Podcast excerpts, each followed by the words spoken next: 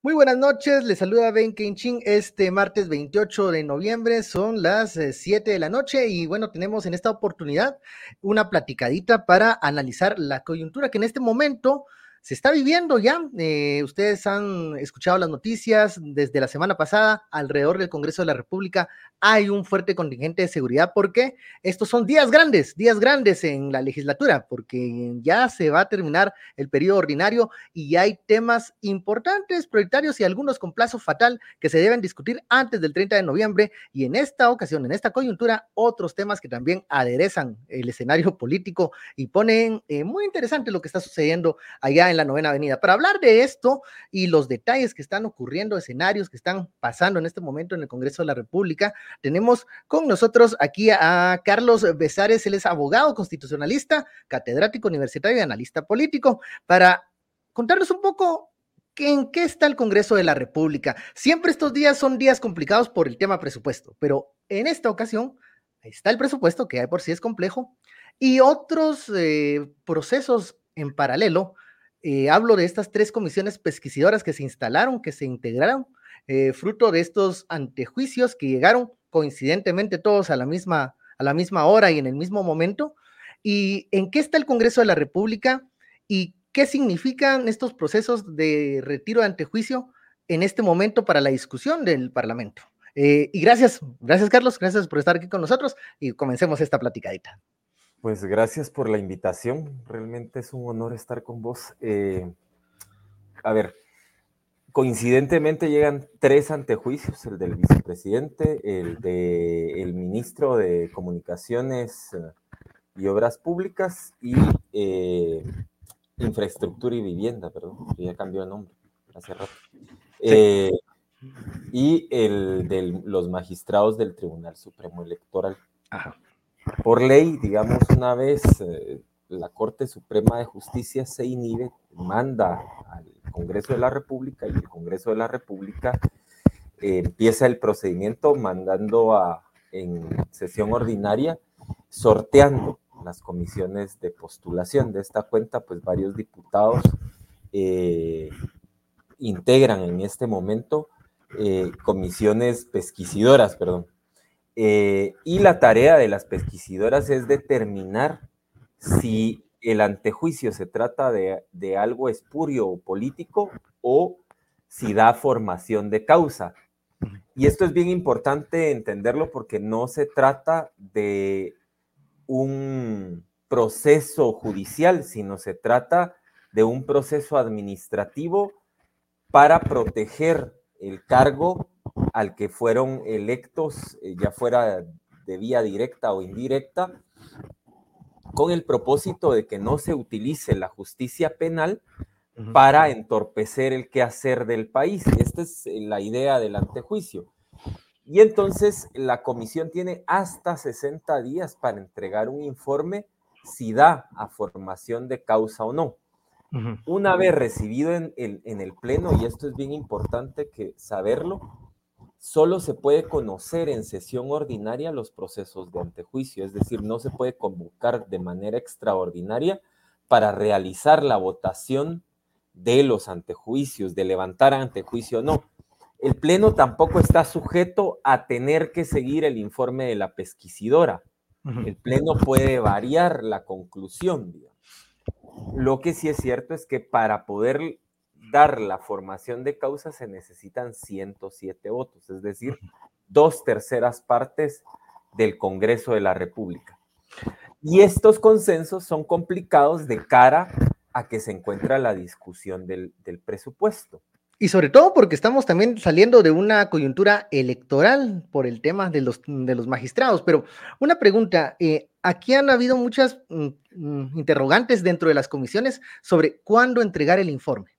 Eh, si era preciso adelantarlo, era eh, preciso entregarlo, el diputado Montano, que era de la de TSE, hablaba hasta enero, otros decían que era en un momento un plazo hasta el 30, que no se podía, como acaba de mencionar, el 15, ni nada de eso, como, como dio plazo la CC para el tema de los magistrados, pero eso ya lo salvaron los señores diputados. Eh, ¿hay, algún, ¿Hay algún plazo o esto lo determina la comisión, lo determina el pleno? ¿No está especificado? O sea, lo que dice es hasta 60 días. Pueden restringirlo, no pueden sobrepasar el plazo de los 60 días. Esto es, esto es real.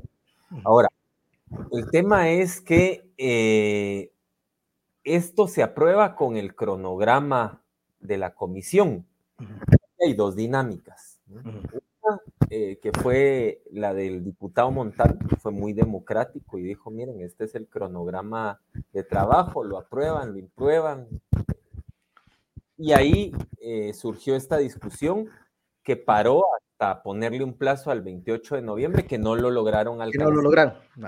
Que en este eh, momento hay, mañana se van a reunir a las 10 de la mañana para seguir analizando el tema de, la recomendación que van a dar.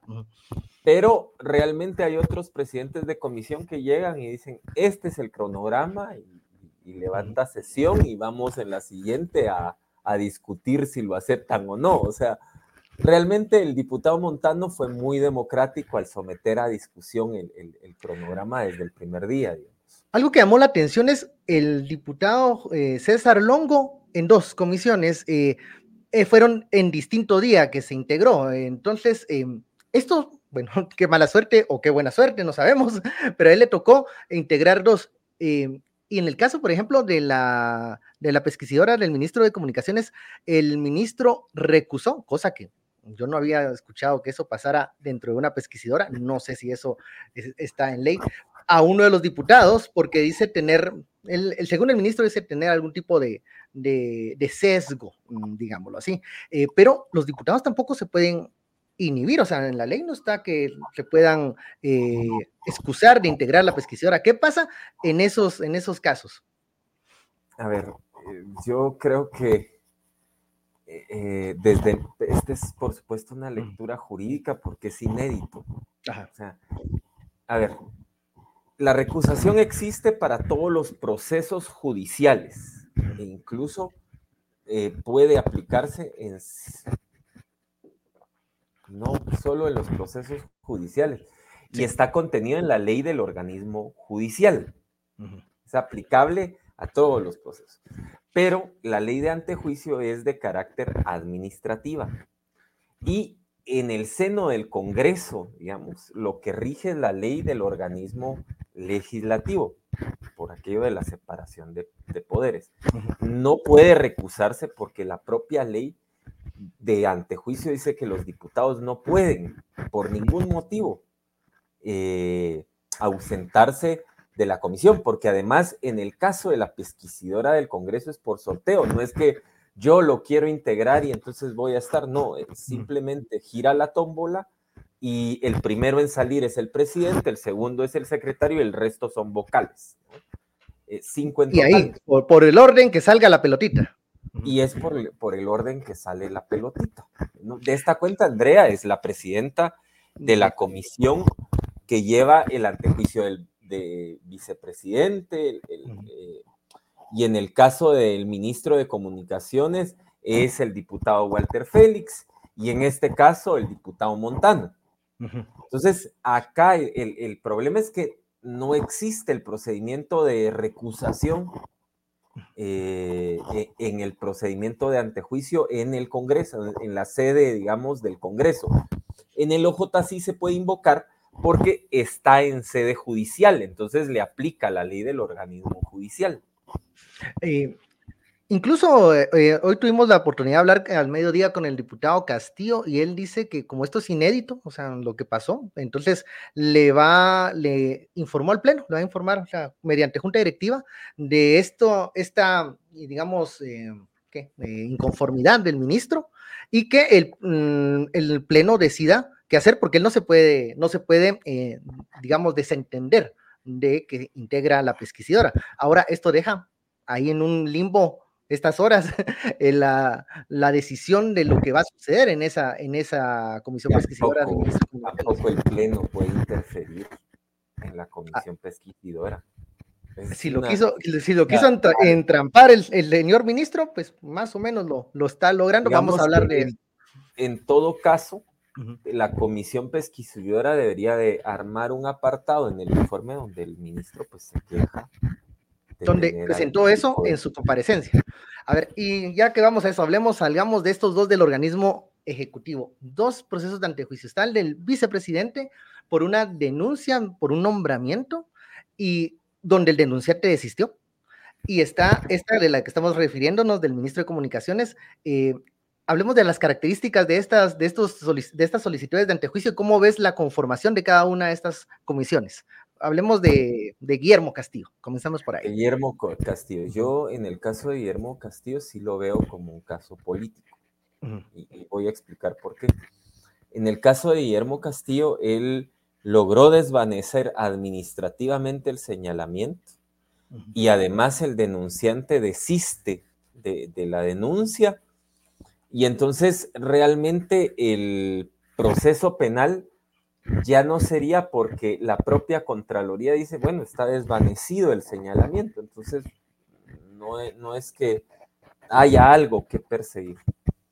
Eh, lo veo más en el sentido de, querer tener un aliado cercano al presidente dentro del cargo de vicepresidente por parte de, de algunos actores políticos que estarán cercanos al presidente, que ya a esta altura lo veo como inútil de querer cambiar al vicepresidente, eso lo hubieran hecho hace dos años. Eh, mientras que en el caso del ministro de Comunicaciones y Obra de, Comunicaciones, eh, eh, lo que está sucediendo es bien interesante, porque la propia Contraloría está poniendo una denuncia y el MP ya fue a verificar la obra eh, de la calzada Roosevelt. O sea, aquí sí es evidente qué es lo que está sucediendo, digamos, ¿no? Estamos hablando de un desfalco y es evidente para la, toda la población que ahí está la construcción en la Roosevelt. O sea, no hay que ser un gran investigador para pasar por el trébol y ver que, ahí está detenido eso. Y que no, ¿no? El tráfico no lo avisa, ¿no? Eh, ¿Quiénes integran estas comisiones? ¿Cómo están las fuerzas ahí de lo que nosotros podemos ver desde fuera? Porque, bueno, eh, puertas adentro pueden ocurrir otras cosas, pero hablábamos de la del vicepresidente, pues está Andrea Villagrán, que es diputada de bien, pero eh, pasó para diputada electa de Semilla, digamos. está pero e, ella, creo que tiene un, ambiente en contra ahí, porque hay como dos, tres diputados, Napoleón, eh, entre, entre otros, eh, que son un poco más, eh, digamos, del lado de la alianza oficialista. Y la integración de la pesquisadora de comunicaciones, ¿cómo la ves? ¿Cómo, cómo está integrada? ¿Quiénes, ¿Quiénes están ahí queriendo tal vez avanzar ah. y otros que están queriendo obstaculizar? Está el diputado Castillo, que desea avanzar. Está la diputada Karina Paz, hasta donde he podido ver las actuaciones, y está el, diputado, si no es, ah, no, perdón, y el diputado Walter Félix, ¿no? El presidente, el presidente de la comisión. De la comisión. Es que ya se me están cruzando. Tantos que hay. Muy posiblemente puede que haya una recomendación de la del ministro de Comunicaciones de que se le retire la inmunidad. En este caso, yo sí lo veo, o sea, no lo veo político, digamos, la denuncia, porque incluso después que deje el cargo el 14 de enero, la persecución penal va a ser una realidad para él. O sea, es, a ver, es cierto aquel mito que hablaban algunos de que si el diputado, perdón, si el ministro lograba el favor de los diputados en el pleno, esto lo blindaba de futuras denuncias penales cuando ya deje el cargo el 14 a las 14? No. No. No, porque esta es una particularidad, digamos, del, del antejuicio, es que se archiva en, el, Congreso de la República, pero eso no extingue la, la responsabilidad penal. Porque lo único que detuvo fue el que no procedieran contra el cargo, pero como el derecho penal es de carácter personal, el 14 a las 14 tendría que enfrentar el proceso que el Ministerio Público y que la Contraloría han iniciado. No puede alegar non bis in idem porque nunca fue a juicio, ni jamás estuvo bajo investigación. Lo único que hace es de acá al 14 de enero puede detener la investigación en su contra, pero a partir, él que no pierde la inmunidad del 14 a las 14, va a tener que enfrentar el proceso de investigación del Ministerio Público.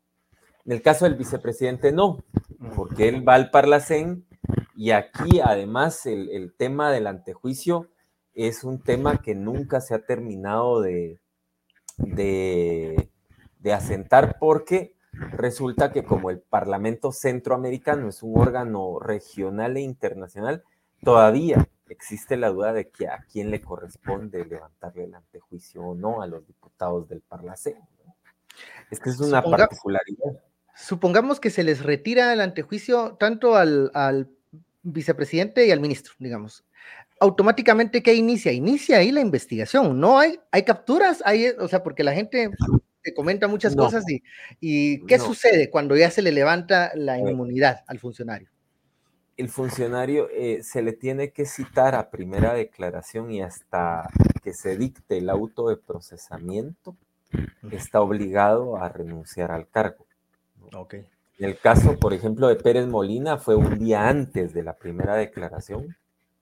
Eh, no, perdón, solo le levantan el antejuicio y él decide renunciar. pero él decide renunciar, digamos, él se adelanta al proceso y, y decide qué es lo que algunos hablan podría suceder con el caso del vicepresidente, si, llegase a ser que él presionado, pues decida mejor eh, dejar el cargo.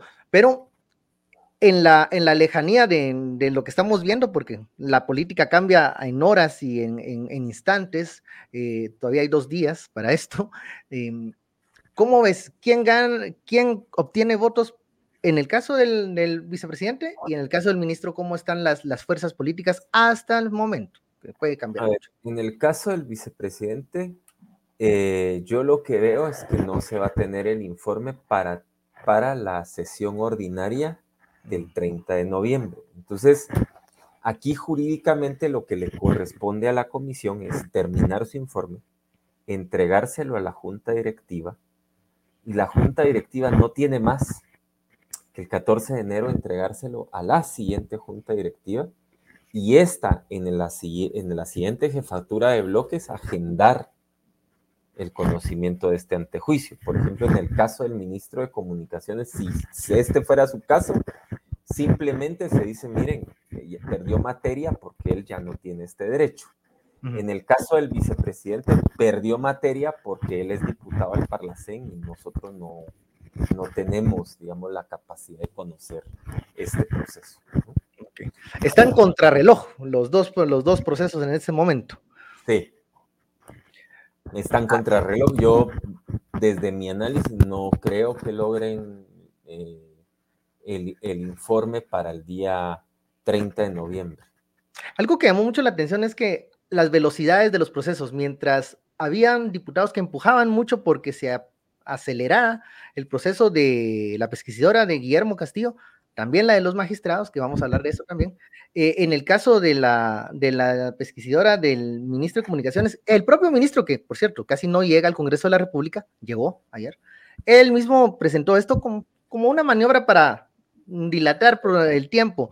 Pareciera que entonces no está tan seguro que lo, van a, que lo iban a coger como hijo pródigo en el, en el pleno, en el hemiciclo. Entonces, ¿Por qué vemos esas incongruencias del mismo oficialismo apurando ciertos procesos y en otros eh, solapando estos eh, retrasos o, estos, estas acciones para retrasar eh, el informe? Creo que, creo que el, punto aquí es más que jurídico, es político. O sea, las incongruencias son porque sobre unos tienen intereses directos para para procesar a las personas y sobre otros pues no les interesa tanto.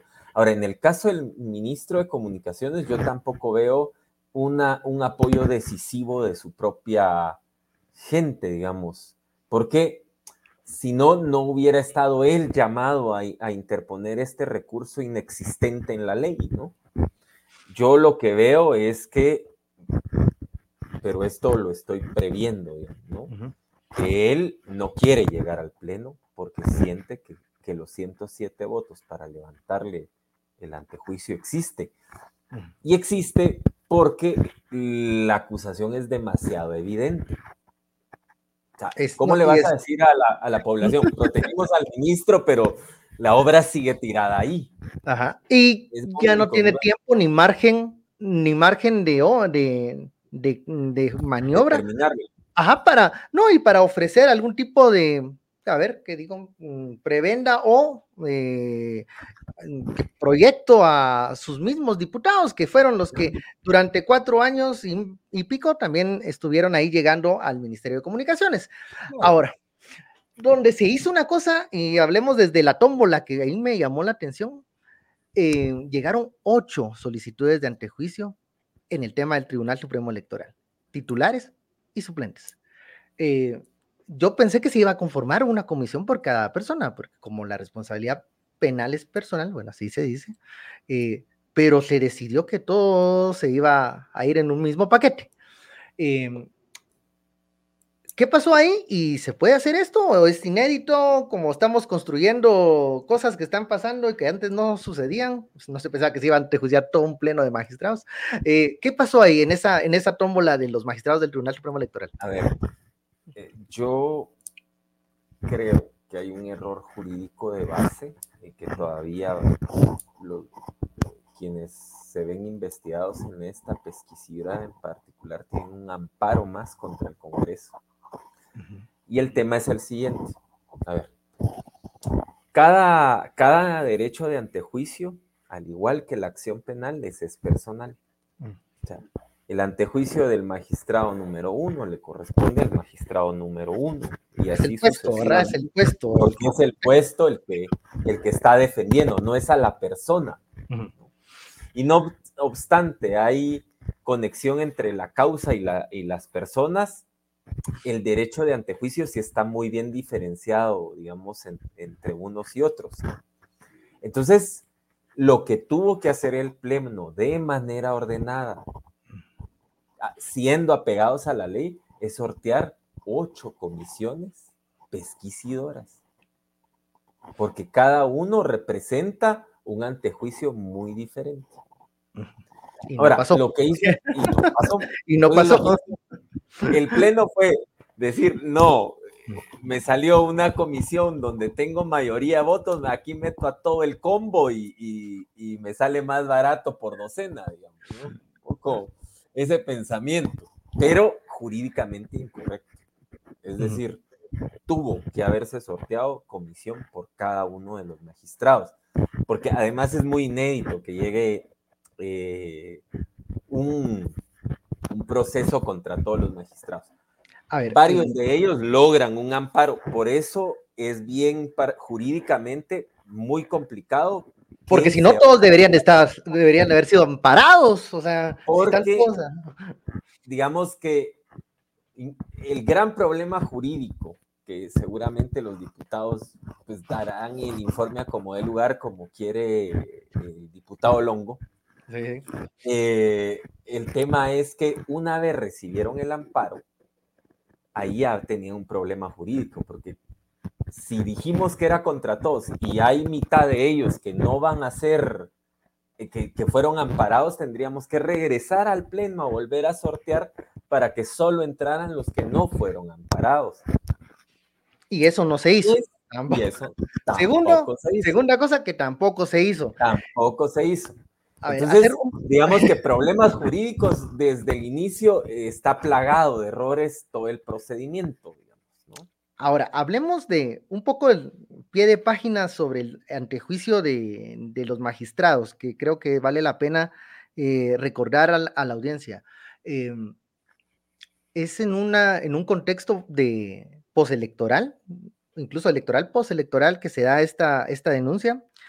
Eh, es una denuncia que toma Ministerio Público porque un ciudadano la, realiza. Eh, me llamó mucho la atención que el Ministerio Público no pudo filtrar, no sé, no sé, por eso, eso te lo, se lo consulta usted. Si, por ejemplo, en el amparo de los, de los suplentes, el amparo se da porque ellos pues no tuvieron, digamos, vela en ese entierro, no, no participaron en, esa, en esas votaciones. La presidenta magistrada Blanca Alfaro votó en contra de la decisión de, digamos, adquirir este, este programa de software.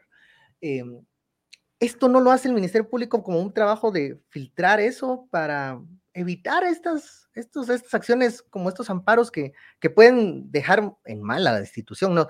Eh, ¿Qué pasó ahí? Y eh, hablemos un poquito del contexto electoral, porque esto reviste de una importancia que tal vez si fuera en otro año, eh, pues no, no tendría tanta relevancia, pero en este la tiene y, lo, sabemos. A ver, ¿qué, ¿qué, pasó con eso? ¿Qué, ¿Qué pasó con el trabajo del Ministerio Público al momento de presentar la solicitud de antejuicio? Creo que se aceleraron. O sea, y creo que terminó de, decirse tal cual era la intención durante las audiencias. O sea, y no fueron los propios diputados. Fue una de las denunciantes la que dijo, surge, ya casi llega el 14 de enero. Yo, sí, sí. ¿no? Por la boca muere el pez, digamos, digámoslo pero además el diputado Montano le puso en la cascabel al gato. Destapó cuál era la verdadera intención de este tema. Quitar a los magistrados para no darle posesión a Areva. Y ahí sí, ahí sí convenía meter a todo el pleno. O sea. Y ahí, claro, ahí querían cambiar todo el pleno. Esta es la, Digamos que más allá de algo jurídico, hay una razón política de querer cambiar todo el pleno a como diera lugar. ¿Y por qué? En realidad es un, realmente un gran desconocimiento del, derecho, del derecho electoral. Y se mira del secuestro de las cajas y de los alegatos que escuchamos en el audio y todo. Es el desconocimiento de cómo funciona el proceso electoral. A ver, en cada mesa hay un fiscal de un partido, de cada partido, ¿no? Si él protesta al final del día en el acta, se anota. Y en la audiencia de revisión, el, eh, el fiscal distrital puede interponer la nulidad sobre las mesas señaladas, pero si su fiscal no dijo nada, él no se habilita jurídicamente para impugnar la mesa. Para poder llegar a una nulidad total, ¿no? Una nulidad absoluta, necesitas dos terceras partes de las mesas impugnadas de nulidad, donde haya habido problemas. Pero resulta que hay algo que en el derecho se llama preclusión procesal. O sea, una vez se cerró el capítulo, ya no hay poder la tierra para poderlo reabrir. Con el cierre del proceso electoral, todas las nulidades ya no se pueden plantear. Y es obvio que el Pleno cerró el proceso electoral y que no va a aceptar, aún cuando, digamos, se dijera que, otras cosas, era lo que decían las, magistradas. además, se rompió la cadena de custodia, entonces cualquier cosa puede decirse, ¿no? Y que ya estaban certificados los resultados en ese momento. estaban certificados y que ya se habían interpuesto todas las nulidades posibles y ya se habían resuelto y entonces resolviendo todas las, eh, las impugnaciones, se le da certeza al proceso y ya no se puede reabrir de nuevo. Y en este caso se, hubo dos audiencias de revisión, una que es la normal de la ley y otra todavía más para que todos no pudieran decir cabal esto que está sucediendo hoy. Y en ese desconocimiento, de la, me recuerdo en la segunda revisión de escrutinio, en ese desconocimiento del derecho electoral, escuchaba yo fiscales de partidos políticos que pedían abrir las cajas. Las cajas, esa es otra, no se pueden abrir. No se pueden abrir por una simple razón.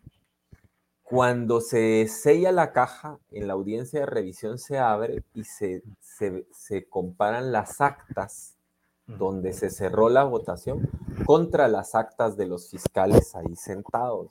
Entonces, si, se, si el cotejo de actas es tal cual, si no fue alterada el acta, no hay procedimiento de ley para volver a recontar.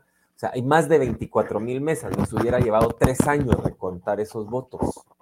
A ver, eh, cuando, cuando las sobre todo la gente que ha trabajado en el Tribunal Supremo Electoral, yo me recuerdo del magistrado que fue director de, del tribunal también, organizador muchas veces de los, de los procesos electorales, don Julito, eh, que sabía mucho de este tema, él explicaba cómo estaban, eh, digamos, distribuidas las juntas receptoras de votos que eh, tienen la ventaja que son como, digamos, en algún momento autónomas, porque cada quien está recolectando los votos integradas por ciudadanos, eh, esa es otra fortaleza. Y quiera que no, también es una ventaja que es muy arcaico el sistema. sí, esa mano. Esa, eh, y es el, el, con el, el, lápiz se marca, eh, se mete la boleta en una, una como bolsa transparente.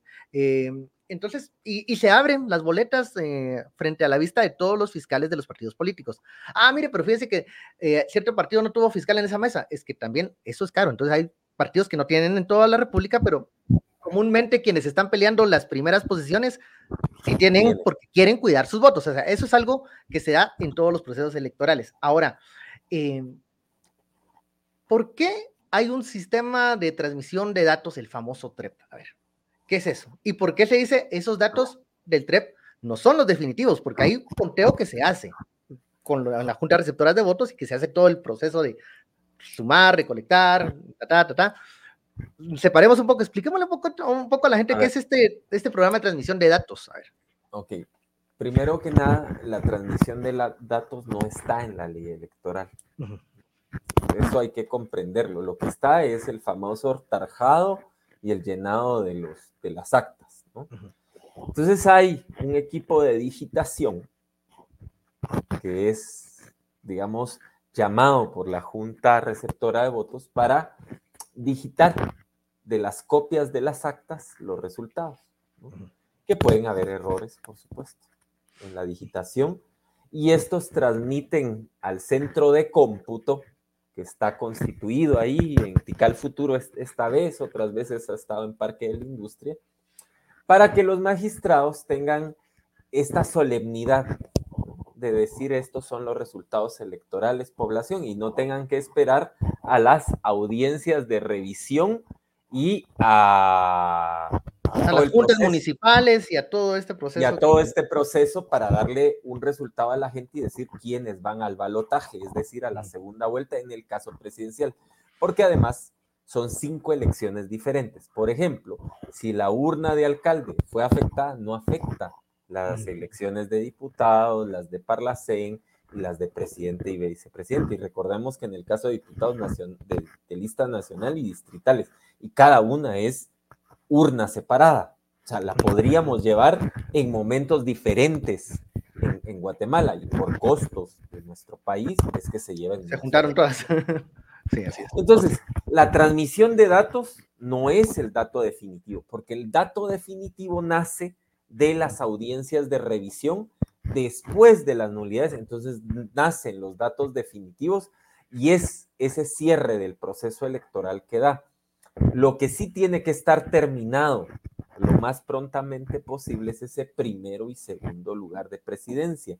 Por eso es que pareciera que lo único que vamos a elegir es presidente, o, esta es la idea de la gente, porque es a la elección a la que más celeridad se le da en el conteo y la, eh, porque resulta que ellos sí van a segunda vuelta. Y ahí sí es definitivo quiénes ¿Quién pasa y quién no? No pero el sistema de transmisión es solo datos preliminares. Es más, si uno va esa noche a consultar el sitio web, dice resultados preliminares.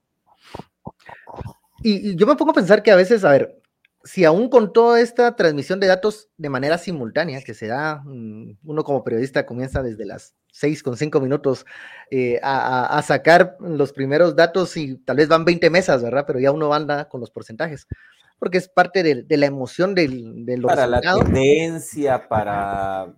Esto no se daría si no se tiene un, software de transmisión de datos, eh, digamos, que se está dando de manera más eh, al instante y mientras se está dando el conteo que se realiza a mano, que es este que digan ah, que ojalá no cambie porque funciona muy bien. no sé si nosotros eh, tuviéramos voto electrónico, no sé en qué estaríamos ahorita, estaríamos en, teorías de la conspiración, pero aún así... Yo que viví la primera elección en el 99, ¿no? Eh, en ese momento se radiaban los resultados. Y aquí había un centro de cómputo y entonces en base a lo que iban radiando, sí habían digitadores.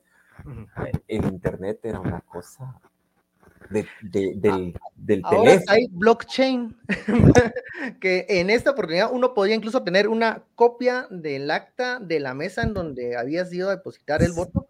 Eh, Las medidas de seguridad cibernéticas de blockchain es además incambiable, o sea, yo no podía venir, hackear y sacar el acta, el quedó escaneada ahí. Por, eso a veces en, estos testimonios que, los denunciantes eh, explicaron y, dieron a conocer en esta comisión, yo me preguntaba, hablaban de un apagón que no pasó, hubiera sido una notición, es la verdad. Eh, pues estuvo normal. Uno como periodista siempre quisiera que pasaran ese tipo de cosas, ¿no? Porque es la nota. Pasó, eh, pasó en la elección de Arzú, por ejemplo.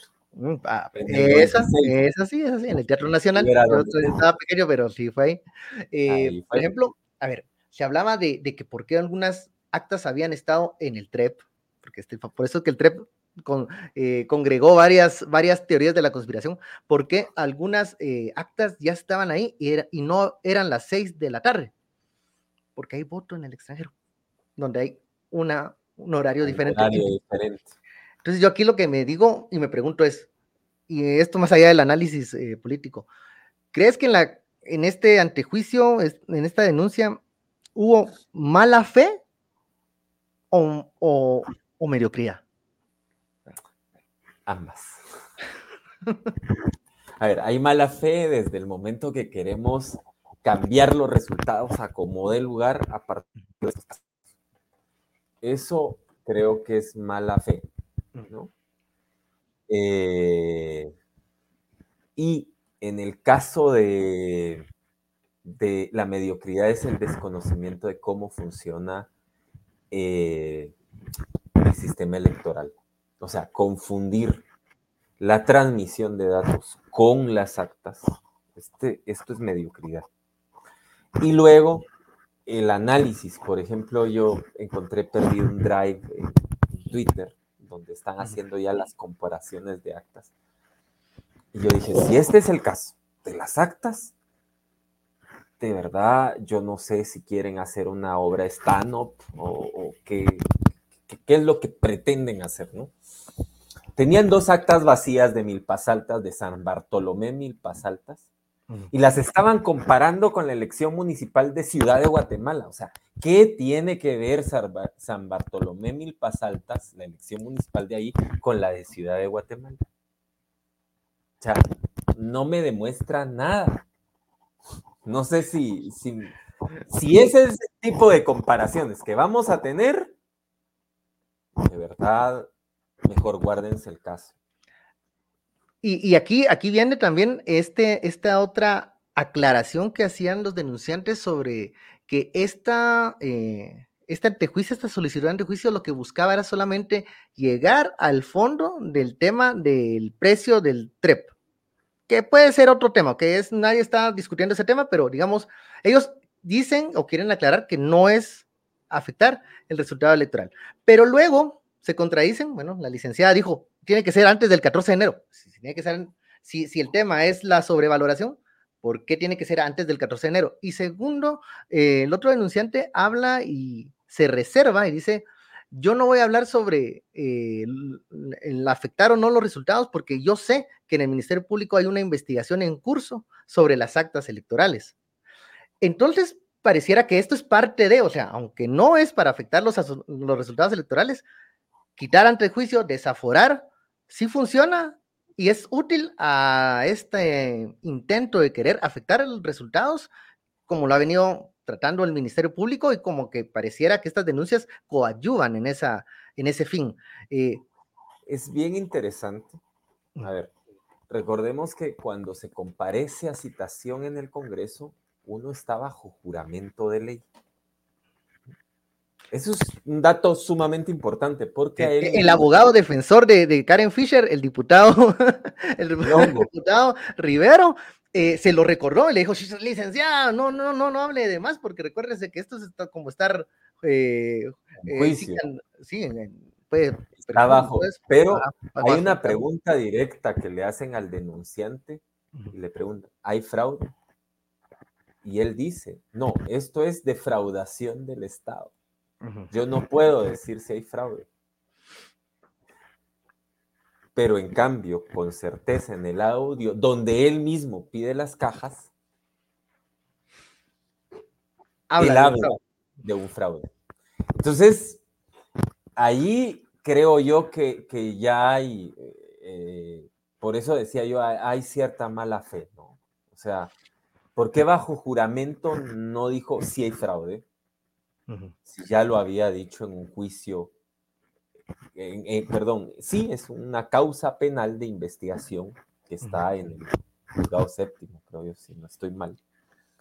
Y entonces, ahí es donde uno empieza a ver la politización del caso. A ver, y yo sí quiero distinguir ciertos momentos del antejuicio. El antejuicio es una protección política que debe de evaluar si también políticamente recomendable en este momento levantarles el antejuicio. Yo no estoy diciendo que no se investigue el precio del tren, porque claro que son fondos públicos y debe de investigarse el tema del precio, porque ya la duda está metida, porque debe de investigarse. Está bien, pero posiblemente este no es el momento políticamente oportuno para hacerlo.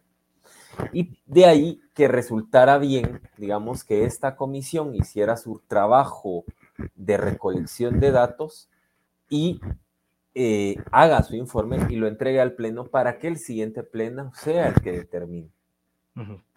Porque este creo que ya está muy viciado y Longo lo demuestra, ¿no? Porque para el tema del 14 de enero y por qué están corriendo hacia el 14 de enero, y entonces ahí ya le deja a cualquiera un mal sabor, porque eh, la escena yo la estuve viendo en repetidas ocasiones porque a mí me extraño, el diputado Osmundo Ponce le pregunta de manera directa eh, ese tema, y ya le dice, mire, no responda. Y ahí el diputado Ponce le tuvo que haber dicho, disculpe diputado, pero yo dirigí una pregunta y estoy en el uso de la palabra. Y hasta que yo no termine, usted no me puede interrumpir, porque igual es mi soberanía que la suya. sí hubo un momento ahí donde también se comete otro error de procedimiento, porque él no podía meterse en la declaración de la pregunta que hizo el diputado Ponce. que, que, dejó, eh, agarró eh, con la guardia baja a la denunciante eh, cuando le pregunta, mire, profundíceme eso de que por qué tiene que ser antes del 14. O sea, ¿cuál es? Eh, los magistrados no se van el 14, los magistrados siguen. O sea, el siguiente, el siguiente pleno, la siguiente legislatura puede conocer esta causa de antejuicio y seguir investigando el tema de la sobrevaluación, si hubo o no. Pero ¿por qué está diciendo usted que tiene que ser antes del 14? Ahí el diputado humanista, el señor Rivero, eh, Douglas eh, Rivero, interviene eh, y sí, yo creo que no sé, donde el mundo tal vez fue educado, pero en ese momento no sé, a ver, de, de, pararlo, porque sí, actuó como un abogado defensor de, de la causa de los denunciantes. Digamos que por, por derecho parlamentario, eh, si un diputado está dirigiendo interrogatorio, eh, otro diputado no lo puede interrumpir hasta que éste termine, puede hacer y repreguntar y recomponer si, si él lo deseaba. Pero pero no podía interrumpir el curso de la pregunta. Eso es bien, importante. Y luego, en esta comisión, y toda esta escena empata con lo que luego el diputado Montano dice.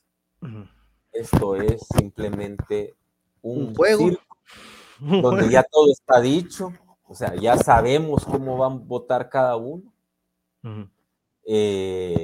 Y lo que se está intentando es que Bernardo Arevalo no tome posesión.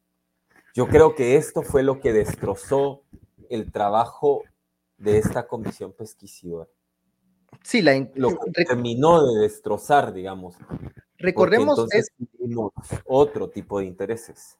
recordemos el momento, en lo que, lo que se refiere, Carlos, es el momento en donde eh, estaban como el mediodía, era la reunión, y el diputado Montano, que es el presidente de la comisión, para nada amigo de, del grupo político del, de Bernardo Arevalo, está en el extremo ideológico, pero tiene que salir un momento incluso de, la, del salón. Eh, al regreso, eh, comenta, ya lo había dicho un día antes, que nuevamente era objeto de amenazas, de amenazas eh, por fuentes anónimas, estas, estas presiones de estos mensajes que incluso han sido públicos en algunas redes sociales y que él, en su calidad de diputado, porque lo, lo, recalca por aquello de que le, presente solicitud ante juicio, eh, es irresponsable en sus declaraciones, dice, y señala al señor, yo estoy citando al diputado Montano,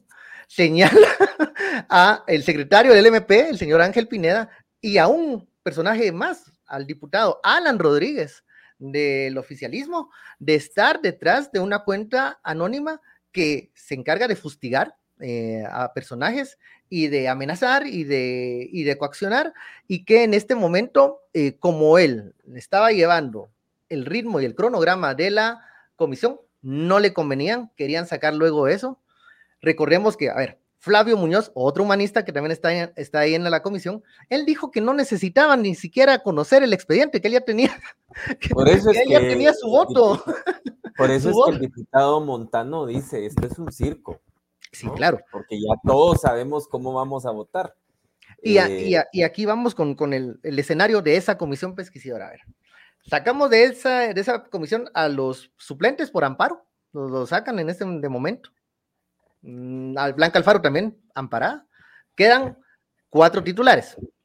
Eh, contra ellos eh, recae esta, este proceso. ¿Cómo está el escenario de fuerzas que hoy estaban pullando para que ya, ya se votara el informe y se diera la recomendación, se escribiera el informe final, eh, como que iban a alcanzar herencia, no sé qué era lo que pasaba. ¿Cómo está ese escenario de la integración de esa comisión para, para poder decir, eh, estos son de aquí, estos son de allá, porque ya creo que, como lo dijo el diputado Montano en su momento, ya esto está cantado. ¿Cómo está la, ahí la votación va a quedar 3-2. 3-2. De, eh, de, entrada, diputados, eh, bueno, el diputado FCN, Julio César Longo, que era el que quería hoy declararse son permanente para, para mm, llevar su sleeping hasta que saliera el informe final. Eh, y los otros dos diputados, eh, si me hace favor de recordarles, eh, Douglas Rivero. Douglas Rivero y el otro diputado. Flavio, y, que he leído en la prensa esta información ya pública, que en el caso del diputado Rivero quiere repetir la elección de San Marcos. O sea, porque él no se ¿No quedó? No quedó. Entonces aquí yo lo que, lo que sí empiezo a, a, a ver en toda esta situación es que se mezclan un interés de cierto grupo de no querer que Bernardo Arevalo tome posesión de esto sí ya muy, si se quiere hasta ideológicos, un poco de ceguera ideológica, ¿no? Eh, y hay otro grupo que en realidad el interés es, yo no salí electo y yo quiero repetir elecciones para ver si el gallo me canta y si, a ver si me favorece. Ambas posturas eh, destruyen y erosionan la débil democracia que tenemos y, y, hasta aquí ha funcionado. O sea, cada cuatro años, desde 1993 que se reforma la constitución y se pone el periodo en cuatro años, pues los salientes se entregan. Y será la siguiente elección la que, la que diga si me tocó la flauta o no. En esta particular elección, eh, pareciera que, como una angustia, una desesperación para, no esperar los siguientes cuatro años, ¿no? Eh, como que si el escenario les fuera a cambiar tanto, que ya saben que esta es la última oportunidad que tienen, que yo no lo creería así para este grupo que, que lo que quiere repetir elección. Para el otro grupo, en realidad es demasiado atentado porque no sabemos en cuatro años, por ejemplo, su corriente ideológica gana, mm. y al igual que hicieron ellos, se les pueden desconocer los resultados. Entonces, no es un seguro, digamos, eso, eso que está pasando, en realidad lo que está ocasionando es una incertidumbre de que entonces nunca vamos a reconocer resultados. Claro, y debilitando la institucionalidad que, aún existe. Em, en resumen, yo creo con lo que hemos platicado, eh, el tema de la compra del software se podría, se podría investigar, se debe investigar, pero en este momento, si tenemos, a ver, en esta, en esta comisión, dos diputados que no fueron, que no pudieron ser reelectos, que, soñarían con, con, volver a realizar la, la elección, que yo creo que volverían a perder, y con menos votos porque la ciudadanía se está dando cuenta de esto. O sea, el resultado final de, de Bernardo Arevalo es, es la sumatoria de, todos los errores de, de, la clase política en el poder. Eh, creo que hay suficientes argumentos para decir que esa, el antejuicio en este momento sí es espurio, político y el otro se olvida, es, eh, que, que, no tiene legitimidad, digamos. Eh, me imagino que el diputado Ponce y sorprendentemente el diputado Montano eh, van a razonar su voto, me imagino yo, y serán razonamientos que, hay que ponerles mucha, mucha atención, porque van a notar, creo yo, esos puntos que, son más que claros luego de haber escuchado a los denunciantes y a los propios diputados que mal favor hicieron en quererse poner la camiseta demasiado y se echaron color, no sé. Y aquí hay otra cosa que decir. El diputado Montano y el diputado Ponce tampoco fueron reelectos. Tampoco, tampoco es. Es una, es una comisión donde la mayoría no fue reelecta. Entonces, e, e, en realidad, eh, creo yo que tendremos que ver, además, si mañana a las 10 logran acordar qué puntos va a tocar el informe, porque el 30 de noviembre sí o sí se terminan las ordinarias y aquí hay un gran problema de fondo y es el conocimiento del presupuesto de ingresos y egresos. Que también ocupa tiempo. Que, si mal no recuerdo, la última vez que lograron aprobación en una carrera maratónica, un presupuesto parecido de muchísimos millones y de muchos renglones, empezaron 10 de la mañana y terminaron 11.59 de aprobar. si lo que quieren es aprobar el presupuesto como lo han manifestado y por intereses legítimos o no de la obra pública que contiene ese presupuesto, si lo quieren aprobar, tal como citó la presidenta del organismo legislativo, el punto más candente va a ser el presupuesto. Y, no esto, estos procesos que se están atropellando y se están trabando las carretas, al parecer. Eh, yo creo que algunos de estos tres no van a llegar. Por lo menos eh, uno creo que no llega, el ministro. Eh, pero los otros van a hacer los intentos, estos grupos, a ver si van a seguir soñando con esta. pero aún cuando llegue a la junta directiva, es que eh, el, problema es que tendrían que modificar la agenda. Y el, tema es, si quieren aprobar ese presupuesto, tienen que pasar hasta, si se pasan 12 con un minuto y no se ha logrado la aprobación, no se aprueba el presupuesto y seguimos con el, el anterior, ¿no? Entonces, hasta donde yo entiendo las intenciones políticas del actual pleno es aprobar a como de lugar ese presupuesto. Van a tener que decidir, el dilema va a ser. decidir el dilema legislativo si aprobamos presupuesto o entramos a la discusión del antejuicio que nos va a llevar buenas cuatro o cinco horas. Y que como vemos es un antejuicio cuyas bases están bien difíciles de... Hay, hay, por, hay puntos por donde... ¿Y quién dice la CC frente a no ampara debido a estos errores jurídicos que se fueron cometiendo en el camino? A ver, un, un, oficialista pragmático diría, no, no, no, no, amarremos el presupuesto porque eso es real. Lo otro no lo puede votar cualquier corte está pegado con chicle. Esa, es la verdad. Y los errores fueron de los quienes interpusieron o armaron estos expedientes. Bueno, se nos ha ido el tiempo muy rápido. Eh, creo que fue una revisión completa de, lo que está pasando y lo que mañana nos van a comenzar a, bombardear desde el Congreso de la República eh, a las nueve de la mañana. Eh, comienzan estos esfuerzos de querer conocer. Veremos cómo se, quiénes, quiénes suben al barco, quiénes se bajan y a quiénes los votan, porque sí, es, la, es la, última sesión ya, últimas dos sesiones ya, no, una es, la que tiene, está ahorita, que es la de mañana y que se prolonga para el siguiente día eh, de esta legislatura. Eh, muchísimas gracias, Carlos, eh, por este análisis, por esta pintura de un escenario poco favorable para los intereses del bien común, pero muy interesantes en el tema periodístico.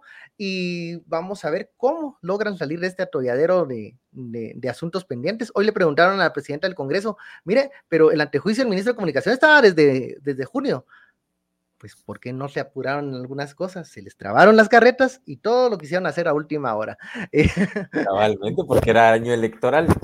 A ver, que estaban, estaban recogiendo el voto y tampoco les fue bien en ese, en ese tema al oficialismo. Bueno, muchísimas gracias, Carlos, por esta, este análisis y esta, este escenario que nos presentas de lo que puede ocurrir tanto en las pesquisadoras como en el Pleno el día de mañana y el 30 de noviembre que se acaba la legislatura. Eh, hasta aquí hemos llegado y un saludo también a toda la audiencia de que nos envió sus comentarios y eh, ya lo saben, estará subido este programa tanto en las redes sociales como en la plataforma de podcast para que usted los pueda eh, consultar y escucharlo. ¿Algún mensaje final, Carlos? Pues nada, feliz noche, muchas gracias por la invitación. Y bueno, a la población tendrá que estar muy atenta, especialmente de este tema, y de ver la actuación de sus diputados dentro de estas comisiones pesquisidoras. Eh, por supuesto, tienen todo el derecho los ciudadanos en los distritos de ir y diputado, no me parece. Mañana no se duerme, ¿eh? mañana no se duerme, mañana es, es día, es bueno, eh, llegamos hasta acá. Eh, un saludo y muy buenas noches a todas las personas. Esta fue la platicadita y como siempre ya estaremos, creo que el 30 va a haber una especial por Día de Periodista, aún no lo tengo confirmado, pero muchísimas gracias Carlos y gracias a todas las personas que estuvieron siguiendo esta entrevista. Muy feliz noche. Nos vemos.